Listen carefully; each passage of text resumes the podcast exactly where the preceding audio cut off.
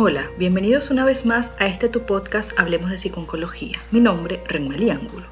En el caso de muchas personas, regresar a un cronograma de trabajo a tiempo completo es un signo tanto para ellos como para el mundo de que están regresando a la normalidad. Trabajar puede dar la oportunidad de volver a conectarse con colegas y amigos, enfocarse en otra cosa aparte del cáncer, participar en proyectos interesantes y desafiantes y retomar una rutina y estilo de vida regular. Sin embargo, la etapa de transición para regresar al trabajo para los supervivientes por momentos puede ser abrumadora. Hoy hablaremos sobre la vuelta al trabajo luego de padecer un cáncer. ¿Comenzamos? La vuelta a la normalidad tras los tratamientos puede ser inesperadamente difícil o estresante. A pesar de lo deseado que puede llegar a ser este momento, pueden asaltarte muchas dudas o preocupaciones. ¿Seré capaz de retomar mis responsabilidades? ¿Lograré curarme o tendré que volver a repetir los tratamientos? Pueden ser algunas de las interrogantes. De repente puedes sentirte decaído tras el alta médica o la finalización del tratamiento, con sensaciones similares al agotamiento tras haber corrido una maratón y llegar a la meta. Estas sensaciones de agotamiento físico y emocional es normal. Los factores que condicionan la vuelta al trabajo pueden ser muy variados, aunque principalmente se deben a las secuelas físicas y emocionales tras la enfermedad y el tratamiento. Los impactos que pueden tener son muy variables a medio y largo plazo en función del tipo de cáncer y los efectos secundarios de los distintos tratamientos a los que se ha visto sometido la persona. El Grupo Español de Pacientes con Cáncer señala en su informe encuesta sobre el cáncer en España realizada en el año 2019 que las limitaciones para volver a la reincorporación laboral aparecen sobre todo por las secuelas físicas. Pero este mismo informe señala que aparecen diferencias entre los roles que participan en ellas, mientras que los propios pacientes señalan que las limitaciones se encuentran en la imposibilidad de realizar el mismo trabajo, los profesionales sanitarios y los familiares indican que las secuelas emocionales también cuentan como una importante limitación. La situación laboral de cada superviviente es diferente. Muchas personas con cáncer que se tomaron una licencia en el trabajo regresan después del tratamiento, mientras que muchas otras pueden haber trabajado durante todo el tratamiento. Aún así, otras pueden no estar capacitadas para trabajar debido a los efectos a largo plazo. Tus decisiones respecto al trabajo probablemente dependerán de los recursos financieros, el seguro médico, el tipo de trabajo que haces y la naturaleza de tu recuperación. En el caso de los supervivientes que redujeron la cantidad de horas laborales o dejaron de trabajar, el primer paso es hablar con su médico o clínico sobre si están listos para la vuelta al trabajo. El momento dependerá del tipo de cáncer, el tratamiento recibido y el tipo de trabajo que realiza. Si tu trabajo es estresante o físicamente demandante, es posible que necesites esperar más tiempo antes de regresar al trabajo. El tratamiento continuo o los efectos secundarios como la fatiga también pueden causar demoras. Una vez que sepas que es apropiado regresar al trabajo, un buen paso próximo es coordinar un encuentro telefónico o personal con el Departamento de Recursos Humanos para hablar sobre los planes de transición. Pregunta si tu empleador tiene un programa formal de regreso al trabajo o un programa de gestión para discapacitados. También es posible que desees conversar sobre la posibilidad de hacer arreglos de trabajo flexible, como un trabajo a tiempo parcial, teletrabajo a tiempo parcial o completo, compartir el trabajo, reasignarte a otro puesto, tener tiempo de licencia para visitas al médico o recesos laborales periódicos para la toma de medicación y comunicarte con integrantes de tu equipo de atención médica. Es importante conocer, como hemos dicho anteriormente, los retos psicológicos y físicos a los que se enfrenta el trabajador en su reincorporación laboral.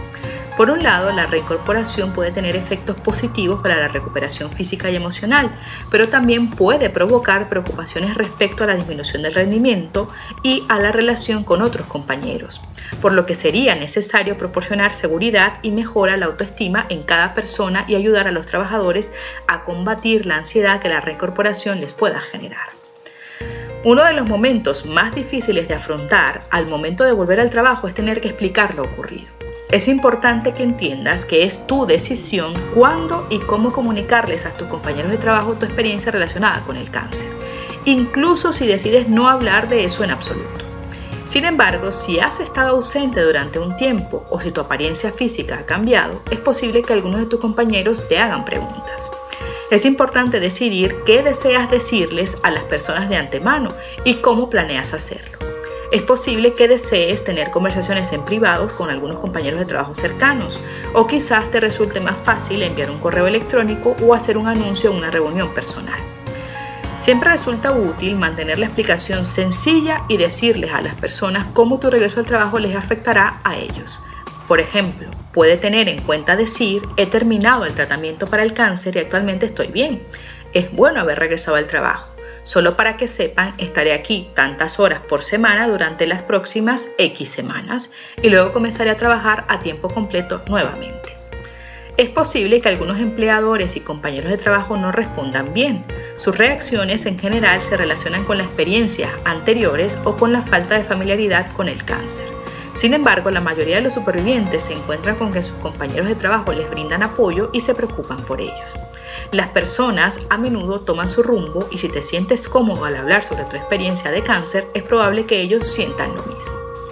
En el caso de algunos supervivientes, la experiencia de cáncer cambia sus prioridades laborales y hace que se pregunten si aún desean continuar con su orientación profesional. Otros supervivientes no pueden regresar a sus trabajos anteriores y deben cambiar esta orientación profesional. Independientemente del motivo, el pensamiento de postularte y presentarte una entrevista para un nuevo trabajo puede hacerte sentir muy incómodo.